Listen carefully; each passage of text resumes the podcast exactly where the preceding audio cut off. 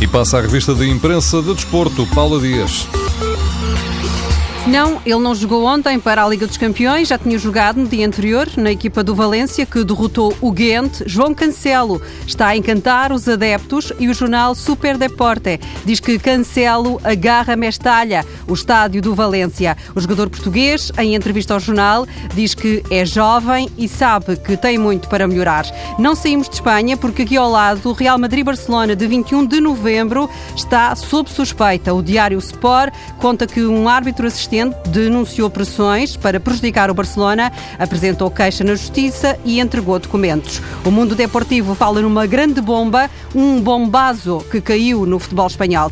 Ainda em Espanha, os jornais revelam que Ángel Vilar, o presidente da Federação Espanhola, também está a ser investigado no escândalo da FIFA. A notícia está hoje também nos jornais portugueses. O Record diz que Vilar está a ser investigado por suspeita de irregularidades na candidatura ibérica ao Mundial de 2018. O jogo acrescenta que o Comitê de Ética da FIFA está a investigar o espanhol porque foi o único que se recusou a prestar declarações de forma voluntária ao juiz que investiga a atribuição do Mundial de 2018 à Rússia e do Mundial de 2022 ao Qatar.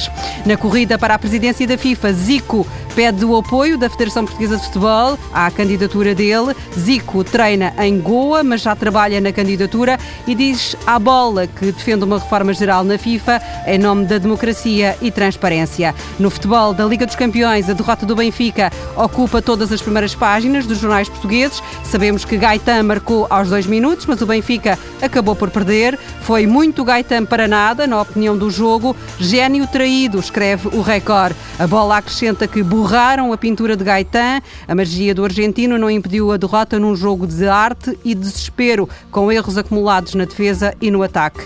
Gaetan deixou a Turquia sem motivos para festa, mas esta noite ele vai voltar a sorrir. O jogador vai ser distinguido com o prémio Reconhecimento pela Embaixada Argentina em Lisboa. O embaixador Jorge Arguelho vai distinguir Gaetan como homem, pela postura correta na sociedade e também pelos momentos que tem dado ao Benfica. Sempre que se fala de Gaetan, fica a pergunta: até quando é que os adeptos do Benfica o vão ter por cá? Olá Dias com a revista de imprensa do Desporto.